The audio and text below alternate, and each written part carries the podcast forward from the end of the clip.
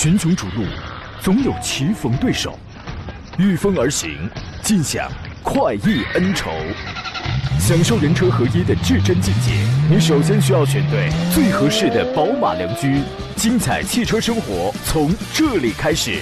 买车意见领袖，权威专家团队聚会团购买车，专业评测试驾，主持人杨洋为你客观权威解析。这里是购车联盟。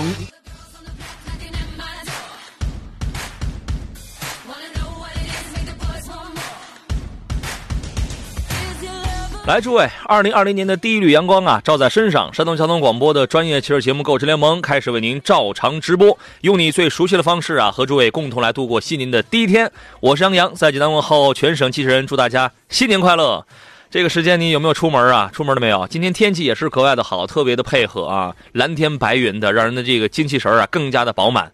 昨天我说啊，我说这个过去的二零一九年，每个人每个家庭呢，都经历了各自特有的故事，有收获，有喜悦，有骄傲，当然可能也有悲伤，有挫折，有无奈。但是呢，从今天开始，让咱们换掉旧日历，脱掉旧包袱，放下旧纠结，重新开始，不负韶华。感谢我所有的听众，所有的羊毛，我还是习惯这么称呼你们啊。看似呢是今年又一年是我陪伴了你们，但是其实也是你们陪伴了我，顶我支持我呀。要感谢诸位呢和我共同又携手走过了一年，不知不觉呢，我们已经共同走过了九个年头了。你想啊，九年呀，如果是一个小朋友的话，这个孩子这时候上二年级了，对吧？你发现没有？其实咱们之间的这个情谊呀，其实。很长啊！感谢有朋友这个发来了贺电，记者男孩说：“二零二零一月一号打卡签到，祝杨老师早日取得金话筒，祝嘉宾早日登上福布斯排行榜。”你这服不服的吧？我觉得这个很多人他就会不服。我跟你讲啊，这个谢谢谢谢你的这个新年祝福啊！不用我说，每个人呢其实心里边都早已经对自己的二零二零有期待了，对吧？希望咱们可以多读书、多运动、多健康、多平安、多挣钱。多积累，多团圆啊！新年第一天，我们节目的这个互动话题呢，叫做“二零二零，你的新年愿望有哪些？”我不问你的新年愿望是什么，因为我觉得每一个人其实他有，你会有很多的愿望。每年一到了这个年底啊，岁末交接的时候。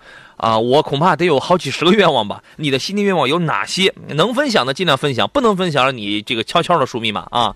当然，今天你遇到了选车买车有纠结的，依然可以跟我们来进行探讨。因为既然既然是直播节目嘛，我们还是希望全心全意的为大家来进行服务。直播热线呢是零五三幺八二九二六零六零或八二九二七零七零，还有几种网络互动方式，一个是我的新浪微博山东交广杨洋侃车，微信公众账号呢是山东交通广播以及杨洋侃车。目前的节目正在通过山东交通广播的微信号在进行音频与视频的。全球同步直播，您可以收听，您可以收看。此刻以及节目以外的时间，您都可以通过“杨洋侃车”的这个微信公众号呀和我来联系。这个今天呢，我没有安排任何的嘉宾老师，因为我觉得我们自己在这聊聊也也挺好。他们累了一年了，给他们今天放一个短暂的小小假。另外有一件挺抱歉的事儿是什么呢？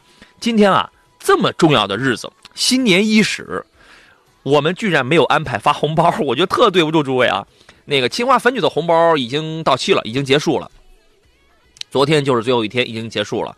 啊，这个发现吉利博越 Pro，发现主持人杨洋呢，应该其实应该把明天的这个红包挪到今天来发才对啊，对吧？哎呀，所以说我觉得挺抱歉的啊，这么吉祥的日子，你说我也没法到这个视频直播里边，我个人名义去给你们去发个红包去，因为系统它这个不对称啊，所以不着急，明天发好吧？明天咱们发啊。今天节目一开始呢。我我想这样，我我我先不说车，因为我觉得有些东西呢，其实比车更加的重要。昨天晚上呢，我读到一篇文章，题目叫做《离二零二零年只剩四个小时，新的一年愿你成为这样的人》。我觉得那篇文章呢，其实有鸡汤的成分，但是在尤其你放在一个特定的时刻来看的话，除了仪式感这个东西之外，你真的就是觉得它戳中了你的内心，因为这些东西比车更重要。啊，当然，如果你遇你你遇到跟买车有关的问题，你现在就给我留言啊！我先跟大家来分享，跟更多人去分享一下这篇可能会被有些人叫做鸡汤的小短文。说，二零二零年，愿你能活出自己想要的模样，过自己想要的生活。回首这一年，发生了许许多多的事情，有遗憾，有欢喜，有离别，有相遇，有走到人生巅峰，也有依旧蹉跎。但不管好的坏的，都已经过去了。当新年的钟声敲响，一切都是新的开始。新的一年，愿我们都能成为这样的人：关心家人，珍视自己，不念过去，不畏将来。有人说过这样一句话：我能想到的最幸福的事情，就是下班后推开家门，看到一家人整整齐齐地坐在餐桌旁，然后爱人看着我嗔怪：“就等你了，饭菜都凉了。”大致每个人都有过这样的经历。年轻的时候世界很大，心里装满了车子、房子、票子，还有远方。后来走得远了，才发现世间最重要莫过于家人，世间最难得莫过于一家人整整齐齐。李开复在一次演讲当中，他说道：“说癌症让他重新审视了人生，让他发现自己生活当中的优先级完全是本末倒置的。此前他是个工作狂，一直九九六。”当被癌症绊住脚回头看的时候，他才明白自己一直疏于关心的家庭才是生命当中最重要的。可是此时他的父亲已经去世了，母亲也已经失智了。此生未完成的作者于娟也发出如此感慨。他说：“在生死临界点的时候，你会发现，任何的加班给自己太多的压力，买房买车的需求都是浮云。”如果有时间，好好陪陪你的孩子，把买车的钱给父母买双好的鞋子，不要拼命去换什么大房子，和相爱的人在一起蜗居也幸福。或许有时候家人会成为我们远走高飞的牵绊，让人为难，让人负累。但更多时候，家人是我们最强的后盾。即使风雨再大，只要有家，就还有归处。二零二零年，多一点时间给家人。父母会老去，孩子会长大，我们总觉得来日方长，后来才明白，最是时间留不住，千万别等错过了再后悔。二零二零年多一点耐心给家人，别嫌弃他们唠叨，纵然有时候他们说话不好听，说不到你的心坎里，可我们心里明白，他们的出发点是好的。二零二零年多一点温柔给家人，我们做过最愚蠢的事情，就是把最好的脾气给了陌生人，而把最坏的脾气给了家人。汪曾祺说：“家人闲坐，灯火可亲。灯火之所以可亲，是因为有了烛光下等待的人，一切才变得温暖。珍视自己，好好的爱自己，应该是每个人一辈子的大事情。”公司曾发生过这样一件事情：一位刚入职的小姑娘得了重感冒，怕领导有意见，就没敢请假，于是连着好几天带病上班。结果病情越来越严重，领导知道后狠狠地呵斥了她，说：“你们还小，可能体会不到健康有多重要。”我年轻的时候也一样，生病了也不吭声，怕麻烦别人，怕领导有意见就死撑着，结果往往是适得其反，工作也没做好，病拖的时间长了，即使好了也留下了后遗症，上了年纪就各种小毛病。公司没了你还能继续运转，而你没了好身体还拿什么来拼？生活中，我们跟这个小姑娘何其相似，总把别人看得太重，把自己看得太轻，把工作放第一位，把孩子放第一位，把爱人放第一位，永远竭尽全力的爱着，却唯独忘了好好的爱自己。说我们这一生啊，会有多种身份，很多种，是公司员工，是孩子的父母，是父母的儿女。但首先，我们应该成为我们自己。倘若我们都不爱，倘若我们都不爱自己，又怎么能指望别人来爱自己呢？这无法重来的一生，希望我们在爱别人之前，更能好好的爱自己。二零二零年，对自己好一点，照顾好身体，按时吃饭，定时体检，不舒服了就说出来，别藏着掖着，别逞强。二零二零年，把自己放第一位。二零二零年，为自己而活，去做别人真正想做的事情。错，去做自己真正想做的事情，别在意别人的非议和异样的眼光。因为一辈子不长，我们应该活在自己心里，而非别人眼里。这一生，愿你被很多人爱；如果没有，愿你成为自己的太阳。一辈子那么长，总要走下去。要想走得顺当，走得洒脱，必然要轻装上路，丢掉不必要的执念，丢掉不必要的纠缠，丢掉不必要的负重，人生会越来越顺遂，生活自然也是越来越好。二零二零年，放下遗憾。罗曼·罗兰说：“不要为过去的时间叹息。我们在人生的道路上，最好的办法是向前看，不要回头。新的一年，往事清零，爱恨随意，不为将来。撑不住的时候，想想那些爱你的人，你的父母，你的朋友，或者那些在不知名角落偷偷爱你的人。如果你不在了，他们该有多伤心？而且，黑夜再漫长，也终会迎来黎明。”二零二零年，给自己一点勇气。没有人生来坚强，没有人都是每个人都是硬着头皮走了好久才成为刀枪不入的自己。二零二零年，多给自己一点信心，未来不会太好，也不会太差。只要你相信，那明天肯定会比今天更好。二零二零年给自己一点时间，别把自己逼得太紧。我们从孩子长成一个大人，不也是一样花了十几年的时间了吗？成功也是这样，哪能一蹴而就呢？慢慢走，总有一天会到的。最后看《乱世佳人》的时候，最让人感动的一幕就是 Scotty 站在了历经战火的荒原上，看着夕阳西下，说明天又是新的一天。是啊，朝阳总会升起来的。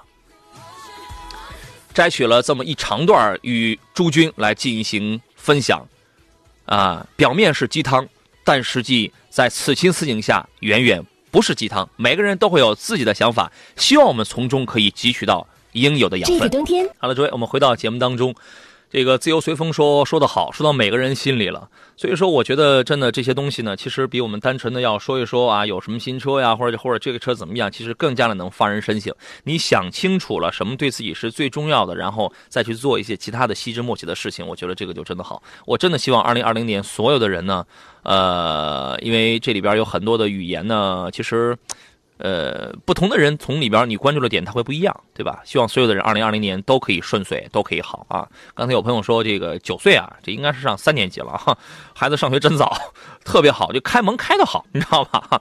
土豆说：“来，诸位，您可以今天从现在开始可以问我这个汽车任何的问题啊，我们依然是这个给你最专业、最靠谱、最为你量体裁车的这个意见啊。然后呢，或者说参与到我们今天的这个互动话题当中来，就是二零二零你的新年愿望有哪一些啊？可以跟我们来说一说。土豆说：二零一九啊，我吃过苦，尝过甜，今天开始又一年，人挺累，心挺宽。我的理想很简单啊，日子平淡，人平安。你这是一顺口溜啊，你知道吗？”这个该吃吃，该喝喝，遇事儿别往心里搁。车到山前没有路，扔了汽车去跑步，散散心，败败火，照照镜子还是我。不管生活怎么累，调好心态去面对。我你说这个的时候，我的背后不应该有一个有一个快板吗？你知道？今朝有酒今朝醉，好过好眼前才算对啊！奔向二零二零，加油！祝大家元旦快乐啊！这个挺打油的，你知道吗？但是还挺顺的啊。带着阳光奔跑说：“杨哥好，祝你新年快乐，谢谢。新年的愿望呢，只希望我只希望大宝学习更好，小宝健康快乐的成长。就是有些东西比比比学习成绩更重要，你知道吗？比学习成绩更重要啊！你学习不好可以来干主持人啊，领领导不乐意了。我们这个这个现在这个必须得是二幺幺九八五，我跟你讲啊。Jeff 说：二零二零头一期我来打卡报道，杨哥羊毛们节日快乐啊！祝大家新年快乐吧。”呃，我们说点这个跟车有关的事情啊。二零二零年的这个新呃新春的这个这个也不叫新春，叫新年。新年第一期节目啊，我希望把这个我们呃最初的这个汽车的梦想留给我们中国的自主品牌，留给中国的自主品牌吧。因为二零二零年呢，大家会见到很多的新车。有人会说，二零一九的这个车市其实就是比较冷，微冷。啊，叫微寒，对吧？但是二零二零年的，但但是你会发现，二零一二零一九年啊，很多的这个车企依然还是在发力，依然还是在努力的。你说他为了利益也好，甚至我觉得，如果没有，如果人人每一家车企都不是呃在做努力的做一些事情的话，那这个寒冬可能会更加的凛冽，对吧？但是我们看到了每一个车企都在呃奋力奋斗着啊。那么二零二零年呢，他们也将。这个拿出全力，二零二零呢会出现很多的这个优秀的中国自主品牌。我们今天我们说说这个中国自主的这个 SUV 吧。一个是吉利的 i icon，吉利 icon 呢，这个我看过有几个抖音上的这个评测，但我觉得他们说的是挺业余的啊。有人说，因为他之前他不是公布了一个他的这个上限的价格，上限价格是多少？是十三万三千八，对吧？他他这个这个公布了那个，然然然后呢，我就看见有那个自媒体的兄弟，然后在那说啊，你这个这个现在是十三万三千八起。啊，他那不是是幺三二零二零十三万两千零二十，我想起来，那还那个还是一个很有纪念意义的数字啊。说从这个价格起，你预测它的上限价格能是多少？大哥，你这个说这个东西的时候，你最好先研究一下。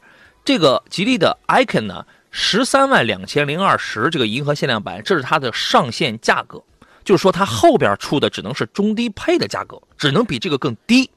大家懂吧？就是这个车呢，二零二零年我觉得还是很值得期待的。今天是一月一号了，今天呢就全国就会有两千零二十位用户会陆续拿到这个 icon 的银河限量版的这个车钥匙，成为首批呃这个 SUV 的这个车主了。今天在广州车展上，这个车亮相了。呃，现在呢，我们基本上给它一个预测。起步价应该是在九万左右，也有可能会是什么八万九千九啊，或者九万零八百啊，什么这样的起。它的上限目前来讲，银河限量版的上限就是就是它就是十三万两千，我觉得这个价位还是很合理的。呃，吉利一直的说法呢是，我要用这个车来立标，而不是对标。各位能听明白是什么意思，对吧？因为往往我们会在上市之前会很多的车企，它会树立竞争对手，而这个车呢，它是要去立标。但是呢，往往比较俗的我们呢，还是会把它去对标一些产品，比如说是啊，这个 CHR 啊、逍客呀、奕泽呀这样的产品。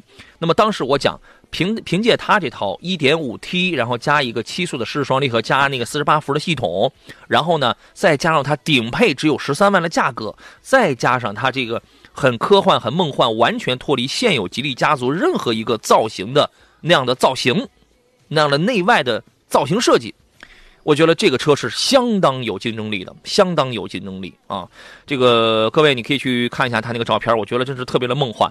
这个车呢，跟缤越一样，都是出自于 BMA 的这个模块化的这么一个架构平台啊。但是呢，它比这缤越有着更高的这个产品力。缤越当时上市的时候，单月销量一直没有掉过一万台啊，全年累计销量据说到现在呃为止，之前呢有一个不完全的数据统计的话，缤越应该是突破了十十四还是十五万了啊。那么这款车，这个吉利的 icon 呢，关键它还有一些设计的，它让你觉得很科幻。比如说什么呢？隐藏式门把手，你通过这个手机，你摁一个键，它的门把手就会自动张开。你有没有会觉得，就是这些东西原来你是在路虎的高端车型，包括在这个特斯拉上，然后你才能见到的，对吧？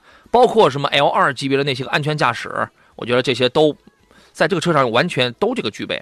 啊，相对于这个价格来讲的话，我认为这个这个车啊还是很有希望的啊。另外一个呢是全新一代的瑞虎七，这个也是一个紧凑级的一个 SUV。现在官方给它的这个说法呢，十二月呃应该是二月二月十八号要这个上市啊。那么大概是会卖在八万左右吧。它跟这个目前奇瑞在售的 SUV 呢，在车脸车脸的这个设计上挺不一样的，就是前脸用这个点阵式的装饰，贯穿式的尾灯，隐藏的地柱。悬浮的车顶，啊，这个是我对它外观的这么一个概括一个总结。四米五的这个车长，其实比现款的瑞虎七啊要稍微要大一点，长宽高要比现款啊基本上呢都有是有有所提升吧。啊，另外呢，新车也会跟这个博越差不多，也会推一个 Pro 版本。啊，这个车一个最大的亮点是它用的它那个 1.6T 的这个发动机，热效率超过百分之三十七。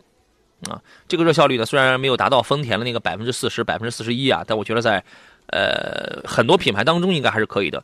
领克零五，领克零五呢？我觉得这个车出来之后呢，呃，因为我原来我看就最早一年前我看过一个一个它的一个概念车，那个时候简直就是领克版的 Primera。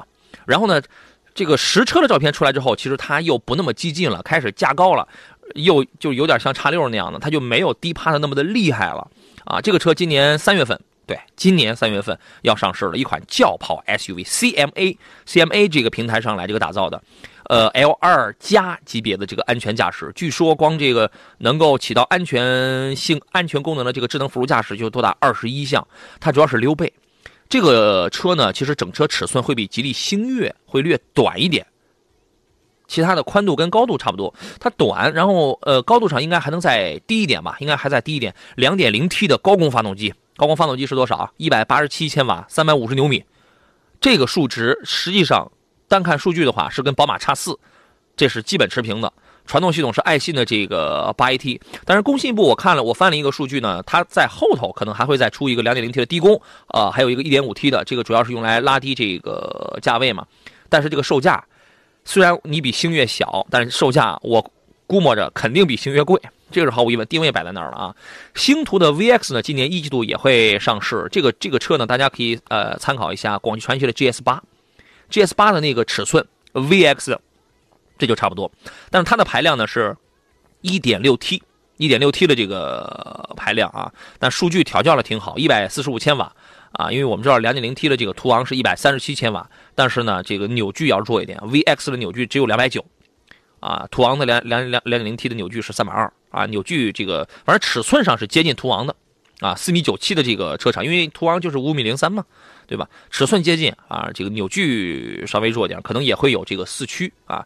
新宝骏呢，现在还没有公布具体几月份上，但是呢，今年会出一个 RS 七，RS 七呢，这个车反正看上去挺大的，呃，四米九三的车长，一米九七五的这个车宽，两米九的轴距。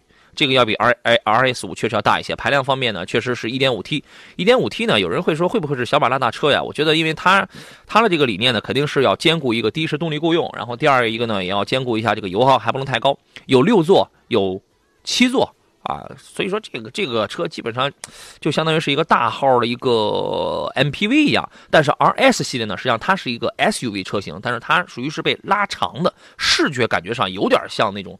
MPV 的那个感觉啊，广汽传祺的 GS 四呢会在三月份上一个 Coupe 车型啊，因为现在呃自主品牌都耍帅是吧？吉利有了星越，长安有了 CS 八五的 Coupe，然后哈弗有了 F 七 X，那么 GS 四也得有一个 Coupe 是吧？都是比较耍帅的那么一个车型啊。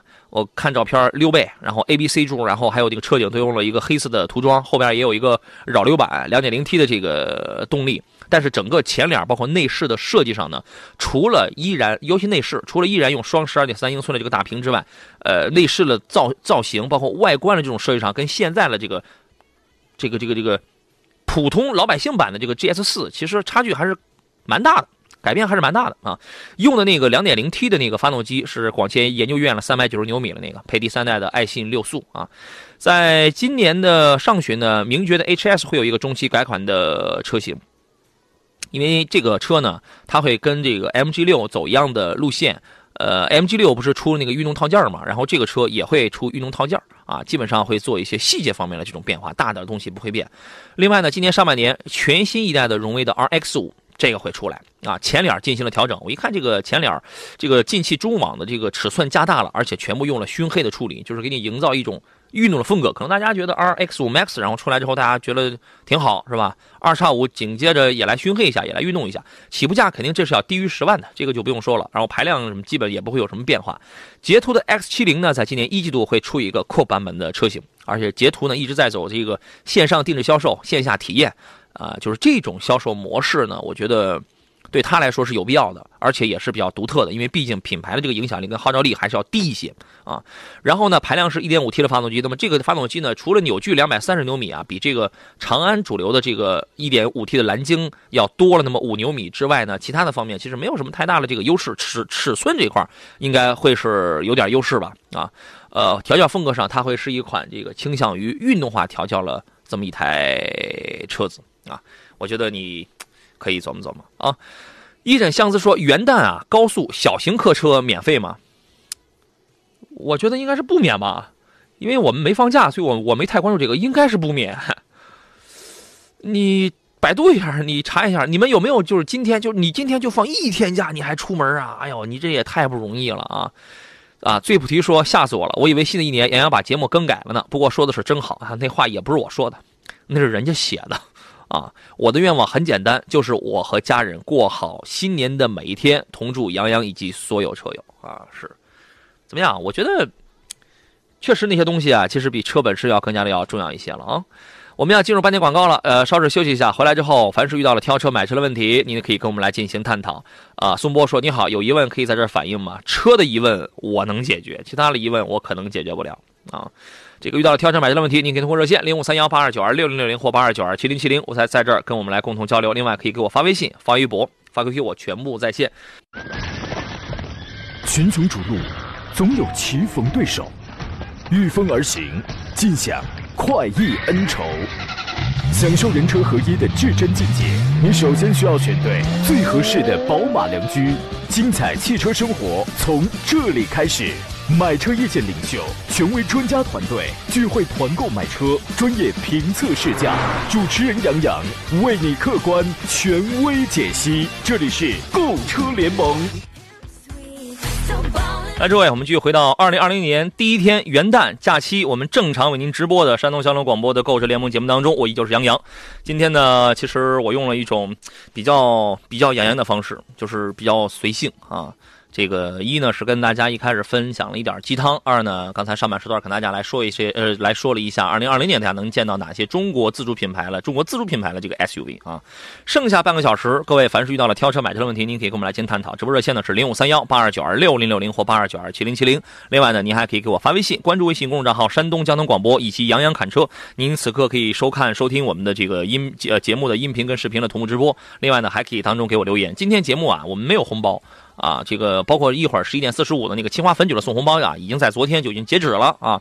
感谢清华汾酒这个支持了我们节目好几个月吧啊，谢谢啊！刚才谁问了一个元旦高速免不免费的一个问题啊？感谢应急节目组这个刘双女士给我们提供了，她说，二零二零年元旦高速公路啊正常收费，没有免费优惠。啊，俊泽也说高速不免费，今天正式取消省界收费站，高速上下道口全堵啊。就说你们真的是很努力，你知道吗？大家很努力啊。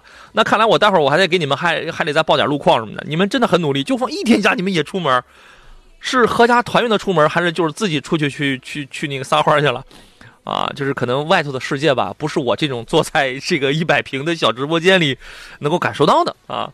挺好，挺好，请注意安全吧，请注意安全啊。这个不要总是一放假就想占点国家的便宜啊。这个英俊潇洒又能打说你好，我想知道你们有一个节目是不节目是不是有一个叫康姐的？我们频道吧有李姐啊，这个 有陈姐，有杨姐，没有叫康姐的啊。吉利男孩说：“我感觉呀，这个十三万两千零二十元的吉利 icon 各方面都很好，除了空间紧凑一点。对，这个车的空间不大，这个车的空间不大啊。底盘、发动机、变变速箱都是满足了年轻人的口味。同价位的多连杆独立后悬架，呃，都略逊一点啊。他后边说的是长安什么呢？长安 CS 五五、宝骏 RS 五，就是这个车呀。等出来之后，大家你会见到了，除了小一点之外，当然呢，价格级别定位它都摆在那儿了。”没有没有说是给你一点五 T 配一个老大壳子的这种事儿呢，只有一点三 T 的通用能干出来，只有一点三 T 的奔驰能干出来，对吧？万万事讲求一个均衡，但是它在它这个价位里边，我觉得真的是 OK 的。安卓苏说，二零二零年的一月一号怎么没有跟怎么没有与一九年的元旦一样给杨配一位美女搭档吗？请问一九年的元旦的时候，我直播间里有一位美女搭档吗？是吧？这个天空是蓝色的说，电台主持人今天也不放假啊。电台主持人呢，这个放假的时间少，放假的时间少。春节我大概也就是四五天的时间假吧。你这选择了这行，你就要遵遵从这行的这个职业操守啊。呃，来看一下这个滕州名胜啊，滕州滕州名胜说：“主持人好啊，我新订了一台一九款的迈腾豪华版，四门有氛围灯，中控中控面板桃木内饰带氛围灯吗？”中控面板的桃木内饰，它是这样，你看原车带不带？因为一九款的这个迈腾豪华版的话，应该是没有。但是这个东西啊，嗯，我不清楚为什么大家很喜欢那种夜间氛围灯，就是那种感觉啊，是找到了量贩式 KTV 的那，就是那种感觉嘛。但是这种东西不难，这种东西你只需要加装就好，非常便宜，非常便宜。另外问，八月份生产了是库存车吗？严格来讲，对于一九款的这个迈腾来说的话，现在是四个月的时间啊，嗯，算是在门槛上。嗯，算是短期库存车吧，啊，呃，不是库，不是说库存车不能买，你要看它第一，它存车的这个这个条件是露天的还是怎么着？我估摸都是露天的。如果是露天的话，那么你再提这台，你定了是吧？你定这个没关系，你去提车的时候，让他多给你点这个选择选项。你这几个车啊，呃，露天放的最怕两个东西，一是漆面，二是橡胶件啊，轮胎啊这些什么东西。但是最近呢？你是滕州的，最近山东地区应该没有出现什么。最近几个月好像，你们那儿有没有下什么大雨呀？有没有那种什么炮啊？什么就是那种可能。啊，四个月的时间，严格来讲不算是什么时间太长的库存车。如果他能给你换一遍油液的话，那就更好。但我但我但我估计悬啊，你自己琢磨琢磨。碎不提说，除了汽车问题以外，我最在意的是一个疑问，就是怎么才能变成杨洋那样的胖子？你焦虑就可以了，你过劳就可以了，对吧？你知道这个胖子啊，不一定说他吃的多，但是他一定是动的少，一定是动的少，这个是一定的，一定是操心多。有人说你操心多不得是瘦吗？我还真不是啊。这个呃，JKK 他说指南者两点零升的这个九 AT 如何值得买吗？一点十五万多拿下是这样。指南者这个车啊，我建议你就不要买了。呃，1.4T 的指南者配的是七档的干式双离合，这个是万万不能买的。原来是2.4升的配一个 9AT，现在有了有两2.0的也配 9AT 了吗？这个车2.0的我就关注的稍微少点。但是呢，我当时我讲，指南者你实在要买的话，你就咬咬牙，你接受它一堆的小毛病，你就买个你一堆的这个售后有问题，你就买个2.4升配 9AT 的。但是那个车也有一堆的毛病，小毛病，啊。呃，十五万呢？我那我告诉你，十五万你能买什么？你能买到很多没毛病的合资品牌，甚至能买到中国自主品牌的高端产品，你都可以。指南者这个车，我真不建议你买。十五万你觉得便宜？你觉得啊原原价十八九万，现在十五万你觉得便宜？把眼界再放大一点，现在这个价位的合资车都在这个价位，都在这个价位，而且人家没什么毛病。我建议你慎重吧。我们这个我的节目里不是有一个 1.4T 的那个指南者 Compass 的那个投诉嘛？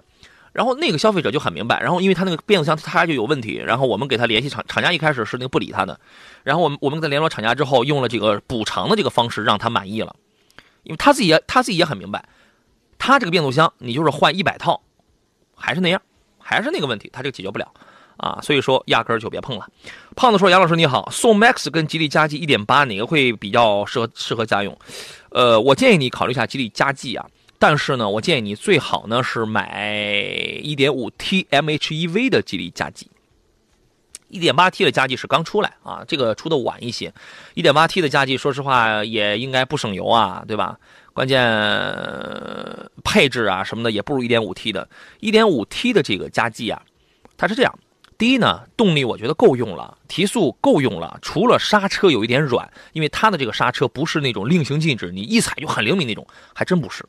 你踩吧，反正你得摸这个车的脾气啊，你得摸这个车的脾气，确实软，啊，考可能是设定之初考虑舒适性吧。另外，这个车呢，1.5T 的 MHEV，实话实讲，除了打着火、抬刹车、怠速往外走的时候有点闯动之外，二三十秒钟车一热，立马就好了。你自己你去开开试试，啊，空间我觉得有人说小，大哥你要求别那么挑剔行吗？你就花了这点钱，你还想要怎么着啊你？哈，够用了，级别尺寸是摆在这儿的。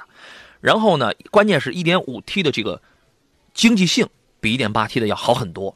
然后呢，我开的时候 1.5T 的 MHEV，我在济南市区试驾的时候啊，我跑过104，跑过济南市区，大概也就在九升油左右，好像是九升油左右，八九升吧。我觉得这个成绩很好了。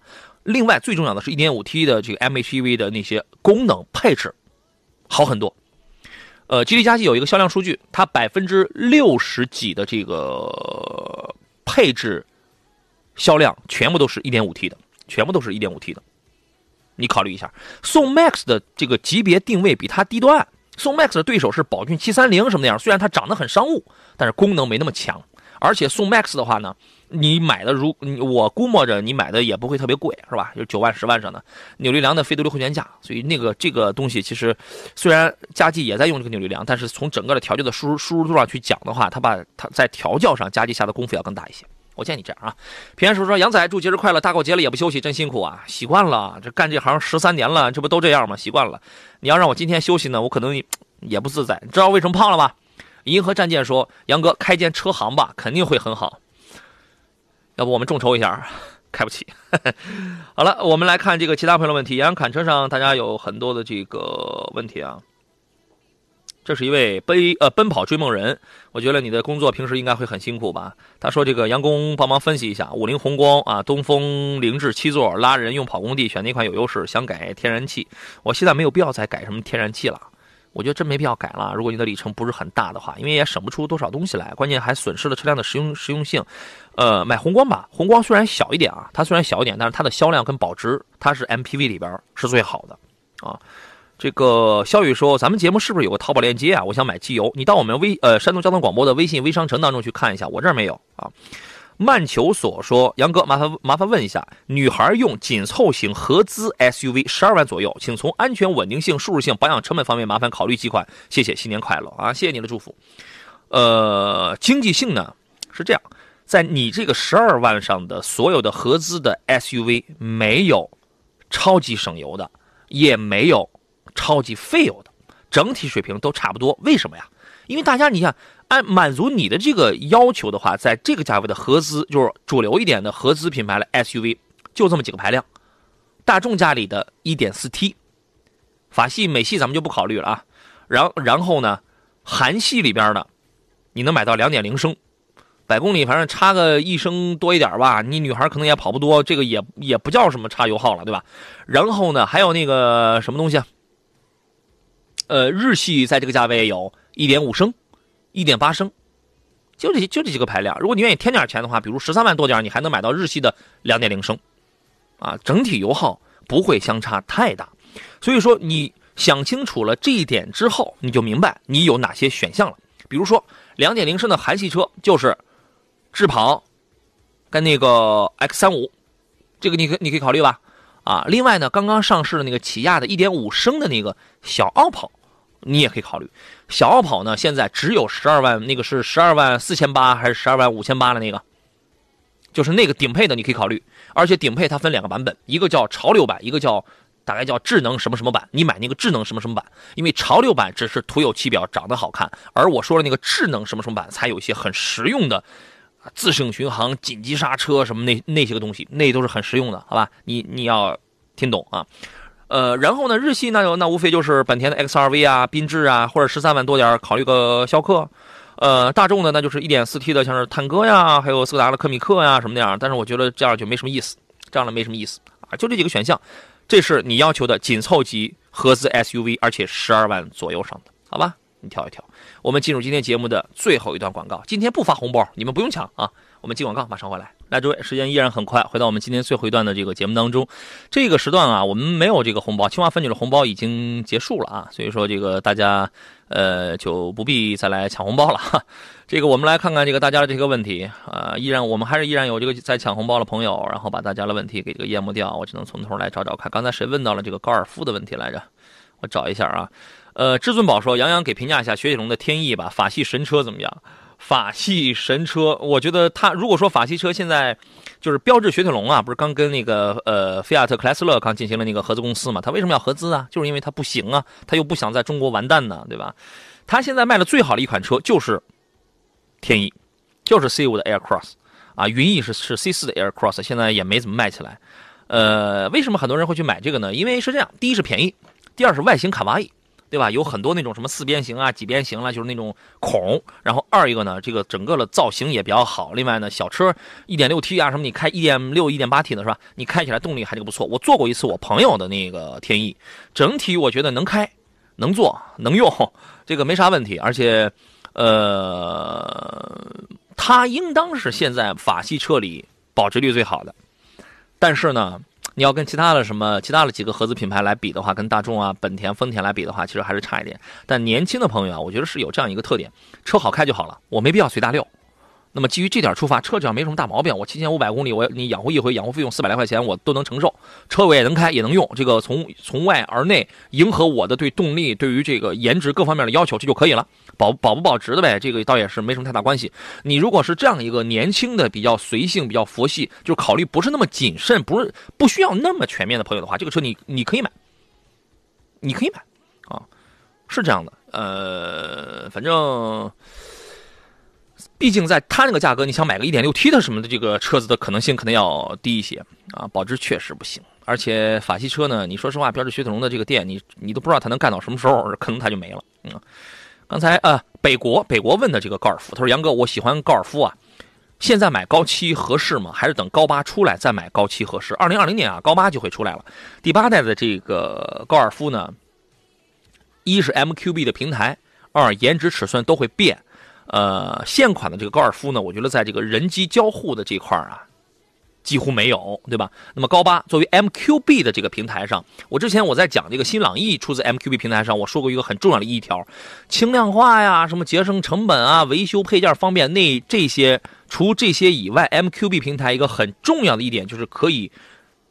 这个把这个电气化的东西更加的智能化，它可以搭载那些个更加智能化的东西，而其他的那些平台，凭什么 PQ 平台是完全实现不了的，啊，那么换呃 MQB 平台之后呢，一定是在这种科技感上，一定它是有提升的。另外从动力上，它用的是一点五 T 的这个发动机，现有的高尔夫在呃非先天改装的情况下，一百五十匹的这个一点四 T 嘛，这个动力能玩，但是一点五 T 这这套发动机呢，接下来将被大众。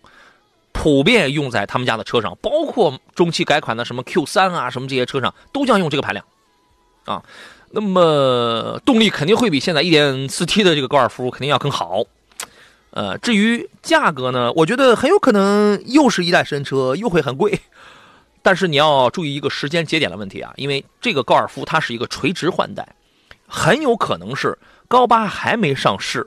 还没正式上市，只是到店，只是预售阶段，你的高七就已经被卖没了，很有可能是这样。对吧？